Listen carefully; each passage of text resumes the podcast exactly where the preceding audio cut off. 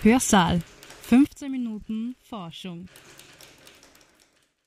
Herzlich willkommen in einer neuen Ausgabe des Wissenschaftspodcasts Hörsaal 15 Minuten Forschung. Mein Name ist Gerhild Leliak, ich bin Pressereferentin an der Universität Graz und heute ist Matthias Wendland bei mir, Professor am Institut für Unternehmensrecht und internationales äh, Wirtschaftsrecht der Universität Graz. Vielen Dank, ich freue mich sehr, hier zu sein. Bevor wir über das heutige Thema sprechen, das ist künstliche Intelligenz, möchte ich Sie bitten, dass Sie sich noch ganz kurz vorstellen. Mein Themengebiet ist das Wirtschaftsrecht, das Unternehmensrecht mit einem ganz besonderen Schwerpunkt des Rechts der künstlichen Intelligenz, aber auch insgesamt des Informations- und Datenrechts. Also ich beschäftige mich in diesem Bereich mit allen Fragen am Schnittpunkt zwischen Recht, Wirtschaft und den digitalen Technologien. Dann springen wir gleich rein. Das Thema ist nämlich ein sehr großes, was wir heute in den nächsten 15 Minuten bearbeiten wollen. Künstliche Intelligenz begleitet uns in einem jetzt schon sehr viel größeren Ausmaß, als vielen Menschen bewusst ist. Und es wird noch mehr kommen. Ich sage nur Stichwort Pflegebereich. Das ist ein großes Thema für die künstliche Intelligenz. Wenn wir jetzt zunächst vielleicht aus Ihrem Spezialgebiet äh, die rechtlichen Fragen vielleicht mal zuerst angehen. Welche stellen sich denn da jetzt schon und welche werden in Zukunft noch wichtiger werden? Ja, zunächst muss man sagen, dass der Begriff der künstlichen Intelligenz ein Begriff ist, der ein bisschen problematisch ist. Und aus diesem Grund hat die Deutsche Datenethikkommission diesen Begriff vermieden in ihrem Gutachten. Sie spricht von algorithmischen Systemen. Warum?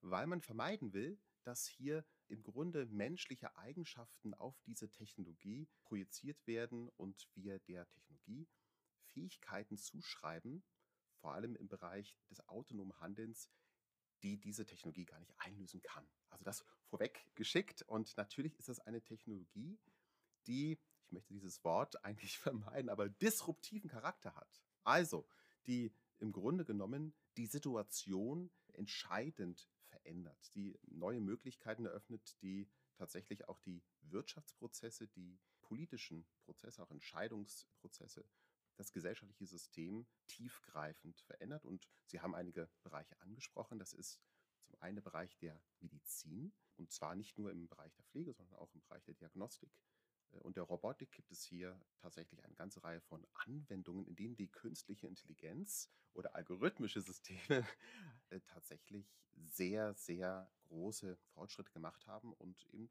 Anwendungsbereiche erschließen, die vorher völlig undenkbar waren. Der zweite Bereich betrifft den Bereich äh, des Ingenieurwesens, auch der Wartung von Maschinen. Predictive Maintenance als Stichwort Industrie 4.0. Das ist ein Bereich, der vielleicht nicht so stark im öffentlichen Fokus steht, der aber von einer sehr großen wirtschaftlichen Bedeutung ist. Und der dritte Bereich würde den Bereich der Predictive Analytics betreffen. Das heißt, der Vorhersage von Ereignissen. Und das betrifft zum einen menschliches Verhalten, also wie werden sich Konsumentinnen und Konsumenten verhalten. Das betrifft also vor allem den Bereich äh, des Marketing und natürlich der Wirtschaft, der Unternehmensführung. Das ist also ein Bereich, den wir auch hier am Institut untersuchen. Mhm. Ich sage es jetzt gleich als Disclaimer dazu. Der Einfachheit halber sage ich jetzt weiterhin künstliche Intelligenz, KI und nicht algorithmische Systeme. Ich Agreed. Hoffe, das ist in Ordnung. Sehr gut. Diese rechtlichen Fragen, die sich jetzt hier ergeben. Was ich mitgekriegt habe zum Beispiel, ist eine Frage, eine KI, kann das eine Rechtsperson sein? Kann eine mhm. KI haftbar gemacht werden für eventuelle Schäden, die sie verursacht? Das wäre so eine Frage die momentan ja diskutiert wird. Äh, was gibt es da noch für Fragen? Was kommt mhm. auch noch auf uns zu? Wenn wir immer mehr mit KI zu tun haben, gehen da vielleicht neue Fragen auf, die wir heute noch gar nicht stellen können? Was ja. meinen Sie? Es gibt zum einen die aktuelle Diskussion, die sich aus meiner Sicht auf drei wesentliche Problemkreise konzentriert. Das ist der Problemkreis der Zulässigkeit der KI-Systeme, der adressiert wird durch die KI-Verordnung, die demnächst in Kraft treten soll. Da geht es also um die Frage, unter welchen Voraussetzungen dürfen eigentlich KI-Systeme in Betrieb genommen werden? Welche KI-Systeme sind verboten? Welche sind erlaubt? Hier gibt es ein Risikostufensystem, das hier von dieser KI-Verordnung vorgesehen ist. Und wir arbeiten gemeinsam mit der TU Graz und dem SGS-Konzern zurzeit an einem Zertifizierungssystem, die Initiative Trust Your AI, wo wir gemeinsam mit Praxispartnern versuchen, Standards zu entwickeln, um diese Standards dann zu übersetzen in eine Zertifizierung hinein. Der zweite Bereich betrifft den Bereich der Haftung. Auch hier ist die Europäische Kommission bereits tätig geworden und hier ist ebenfalls eine Verordnung angedacht. Das Problem bei der Haftung relativ einfach. Wir brauchen für jegliche Haftung zwei wesentliche Tatbestandsmerkmale, die hier problematisch sind. Zum einen Verschulden und Kausalität und hier haben wir aufgrund des Blackbox-Charakters der KI-Systeme einfach ein Beweisproblem. Ähm, wir können nicht feststellen, wo ein Fehler liegt, ob es bei den Trainingsdaten ist oder bei den Algorithmen selber oder möglicherweise bei der Art und Weise, wie die Trainingsdatensätze ausgewählt werden. Und zum anderen ähm, fehlen uns Standards. Und damit haben wir keinen Maßstab, um ein Verschulden, eine Fahrlässigkeit oder vielleicht sogar einen Vorsatz hier festzustellen. Also das ist der zweite Bereich. Und der dritte Bereich betrifft die Gesamtdiskussion um die E-Person. Da geht es also um die Frage, ist es sinnvoll, dass ein KI-System als juristische Person anerkannt wird? Und als Unternehmensrechtler würde ich sagen, naja, so eine E-Person haben wir schon, das sind die Kapitalgesellschaften. Und dann stellt sich natürlich die Frage, was ist dann letztendlich der Unterschied? Deshalb ist diese Diskussion mittlerweile abgeebbt. Aber es gibt Fragen, die zurzeit nur ansatzweise in der Diskussion auftauchen und die aus meiner Sicht noch entscheidender sind. Und das sind Fragen, die im Bereich der Ethik, aber auch des Rechts hineinragen, nämlich die Frage, wie verändern eigentlich vor allem Entscheidungsunterstützungssysteme die Diskussionsdynamik. Also was passiert, wenn eine institutionelle Entscheidung, also eine Vorstandsentscheidung, unterstützt wird durch ein KI-System, also wenn ein, ein KI-System gleichsam mit am Tisch sitzt, ist dann nicht die Diskussion bereits beendet und vertraut man nicht auf den unerfechtbaren Rat eines undurchsichtigen Orakels. Es droht also sozusagen die Tyrannei der Algorithmen. Warum? Weil man die Entscheidungsgrundlagen nicht in Frage stellen kann. Wir treffen rationale Entscheidungen, hoffentlich, zumindest das ist unser Anspruch. Und wenn wir keine rationalen Entscheidungen treffen, dann beruhen diese Entscheidungen häufig auf Intuition und subjektiven Elementen, die auch ihre Daseinsberechtigung haben, aber sie beruhen äh, idealerweise nicht auf Zufall oder auf einem Fehler. Und genau das wäre hier aber bei diesem KI-System gegeben. Es sind intransparente Systeme, die den Entscheidungsvorgang nicht offenlegen. Doch nicht offenlegen können, weil sie einer ganz anderen Logik folgen. Und das macht es so schwer, diese Systeme sinnvoll in ein institutionelles Gefüge zu integrieren. Mhm. Sie haben jetzt vorher bei den beiden Punkten ein interessantes Stichwort gewählt, Standards. Darauf würde ich gerne noch kurz zu sprechen kommen und jetzt auch das Stichwort Vertrauen. Also auch etwas, worüber ich noch sprechen möchte. Ganz kurz eine Rückfrage jetzt noch zu diesem Themenkomplex. Sollte eine KI aber nicht genau das sein, transparent, nachvollziehbar, dass wir verstehen, wie kommt dieser Roboter, wenn man das jetzt mal so plakativ nennen darf, überhaupt dazu, mir diese und jene Lösung vorzuschlagen? Warum ist das jetzt so, dass Sie gemeint haben, eigentlich gibt es hier ein Orakel, das am Tisch sitzt und wir können eigentlich nicht wissen, warum dieses Orakel jetzt sagt, mache so? Ja, das liegt an der Art und Weise, wie KI funktioniert. KI funktioniert anders als herkömmliche Software, könnte man sagen. Herkömmliche Software funktioniert nach dem Prinzip des Entscheidungsbaums. Ein Ja-Nein, wenn-dann-Struktur, an der man sich entlanghangeln kann. Künstliche Intelligenz folgt einem gänzlich anderen Schema. Da geht es um Ähnlichkeit von Mustern. Und das ist etwas, was wir mit unserem menschlichen Denken vielleicht am ehesten vergleichen können mit Intuition, aber es ist nicht fassbar. Und genauso wie bei der Intuition können wir nicht sagen, also was ist der ausschlaggebende Punkt bei einem Personalgespräch oder bei der Auswahl von Bewerberinnen und Bewerbern für eine Wohnung entscheidet man sich häufig natürlich aufgrund des Bauchgefühls. Ähnlich ist es bei der KI. Es gibt Anwendungsbereiche, insbesondere in der medizinischen Diagnostik. Da lässt sich die Erklärungskomponente sehr, sehr einfach implementieren. Da gibt es also Systeme, die die einzelnen Bereiche eines Bildes, also in den meisten Fällen ist das eine Krebszelle bei der Krebsdiagnostik, da werden diese Zellen markiert und der Arzt weiß, okay, aufgrund dieser Elemente ist das System zu dieser Entscheidung gekommen, kann es überprüfen. Bei rein unsichtbaren Entscheidungen, also wenn es sozusagen um wirtschaftliche Prozesse geht, da ist es sehr, sehr viel schwieriger.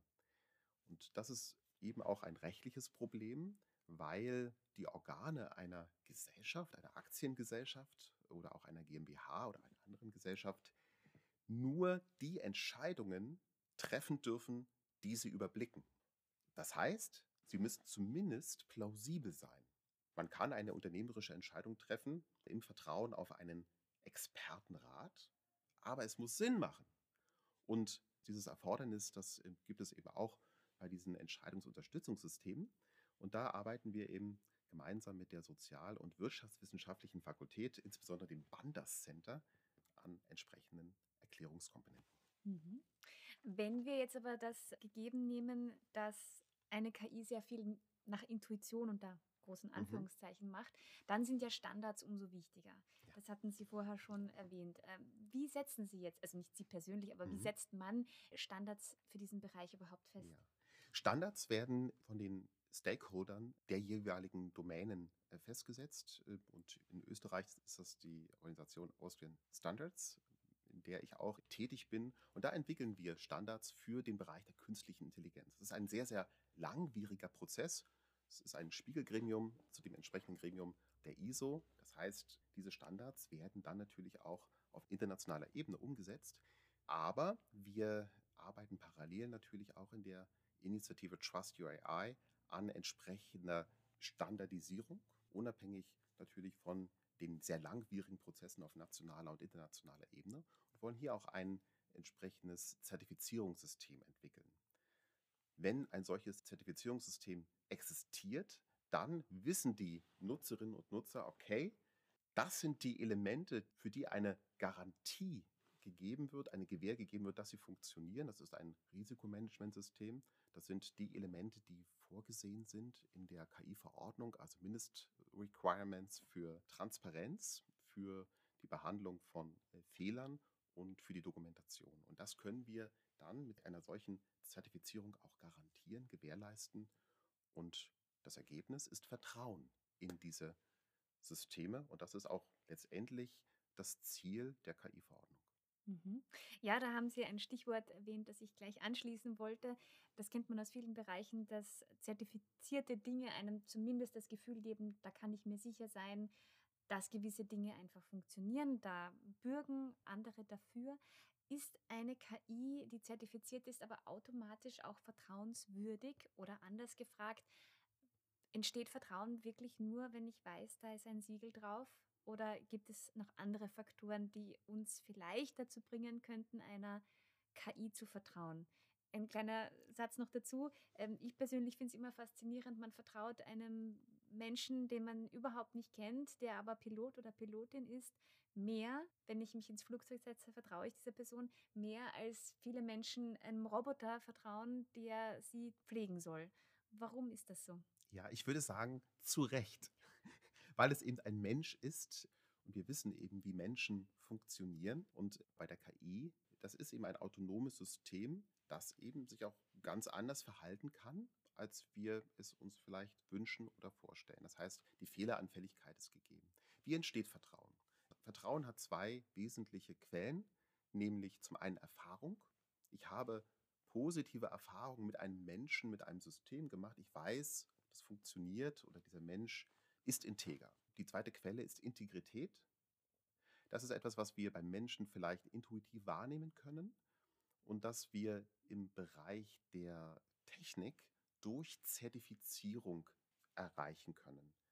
Da ist es aber so natürlich, dass dieses Vertrauen delegiertes Vertrauen ist. Das heißt, ich vertraue am Ende nicht dem System, sondern ich vertraue der Zertifizierungsinstitution oder Zertifizierungsinstanz. Und das ist also hier ganz entscheidend, dass man eine vertrauenswürdige Zertifizierungsinstanz hat, die dann auch die Gewähr dafür leistet, dass hier diese Systeme so funktionieren, wie sie auch funktionieren sollen. Und das ist unser Ansatz. Mhm. Dann würde ich abschließend gerne noch einen Ausblick in die Zukunft werfen, die hier die Universität Graz betrifft. Im aktuellen Entwicklungsplan für den Zeitraum 2022 bis 2027 ist ein Masterstudium enthalten, KI und Gesellschaft. Ich weiß, es ist noch sehr, sehr früh. Es ist alles jetzt gerade noch im Werden und im Entstehen. Aber vielleicht können wir trotzdem schon ein bisschen einen Ausblick darauf werfen, warum sollte die Universität Graz so ein Masterstudium anbieten? Für wen ist es geeignet und wer profitiert eigentlich davon? Ja, also die Grundidee ist die folgende. Es geht darum, diese Systeme sinnvoll in die Prozesse der Gesellschaft, des Rechts und der Wirtschaft zu integrieren. Die Universität Graz ist keine technische Universität, sondern ist eine Volluniversität. Und deshalb konzentrieren wir uns auf diese aus meiner Sicht sehr entscheidende Frage, was macht eigentlich dieses KI-System mit uns, mit den Menschen, mit gesellschaftlichen Prozessen? Welche Risiken gibt es da? Welche Chancen bieten sich? Und wie müssen diese Systeme gestaltet werden, designt werden und auch integriert werden, damit sie einen sinnvollen Mehrwert für die Gesellschaft als Ganzes bieten? Und zu einem Höchstmaß auch natürlich die möglichen Risiken begrenzt werden. Und das ist das Anliegen dieses Studiums. Wir schauen uns also interdisziplinär die Prozesse an, in die diese Systeme hinein integriert werden und welche Auswirkungen die Technologie hat. Und die Idee dahinter ist natürlich die, dass man am Ende auch einen Designprozess hat für künstliche Intelligenz, ein Human-Centered Approach, der nicht von der Technik her denkt und dann darauf gründet, dass sich die gesellschaftlichen Prozesse an die Technik anzupassen haben, sondern wir wollen den umgekehrten Weg gehen. Wir wollen also die möglichen Auswirkungen dieser Technologien auf die gesellschaftlichen Prozesse beim Design schon mit bedenken und diese Systeme so designen, so gestalten, dass sie auch gesellschaftskompatibel sind. Das heißt, wenn ich jetzt die letzte Frage, wer profitiert von diesem Studium, versuche selbst zu beantworten. wir profitieren letztlich alle davon, wenn ja. wir Expertinnen und Experten in diesem Bereich ausbilden. Absolut. Und ähm, das ist natürlich ein ganz wesentliches Berufsfeld, auch die Schnittstellenfunktion auszufüllen. Wir brauchen also junge Menschen, die in der Lage sind, diese Systeme vom Innen her zu verstehen, die gleichzeitig aber auch Expertinnen und Experten sind in den jeweiligen Domänen und auch verstehen, wie diese Systeme sinnvoll in die jeweiligen Prozesse äh, zu integrieren sind. Und das ist ein Feld mit einem unglaublichen Wachstumspotenzial. Wir stehen noch am Anfang der Digitalisierung der Unternehmen, der Digitalisierung der Behörden und auch der Digitalisierung öffentlicher Institutionen. Und für diese Mammutaufgabe, für diese große Herausforderung brauchen wir junge Menschen, die entsprechend kompetent sind, die die Fähigkeiten erworben haben, mit diesen Systemen umzugehen. Dann sind wir gespannt, was noch kommt. Herzlichen Dank. Ich bedanke mich vielmals für dieses interessante Gespräch. Sehr gerne. Wenn Sie jetzt noch Fragen an Matthias Wendland haben zu dem ganzen Bereich KI oder algorithmische Systeme, dann schicken Sie sie bitte an unsere Abteilungsadresse communication.uni-graz.at. Wir sammeln diese und leiten sie dann zur Beantwortung weiter. Und auch alle anderen Fragen, die Sie Wissenschaftlerinnen und Wissenschaftlern an dieser Stelle gerne stellen möchten, schicken Sie bitte ebenso an diese Adresse. Gerne auch Lob, Feedback und Anregungen. Und ich freue mich auf das nächste Mal hier im Hörsaal. Hörsaal. 15 Minuten Forschung.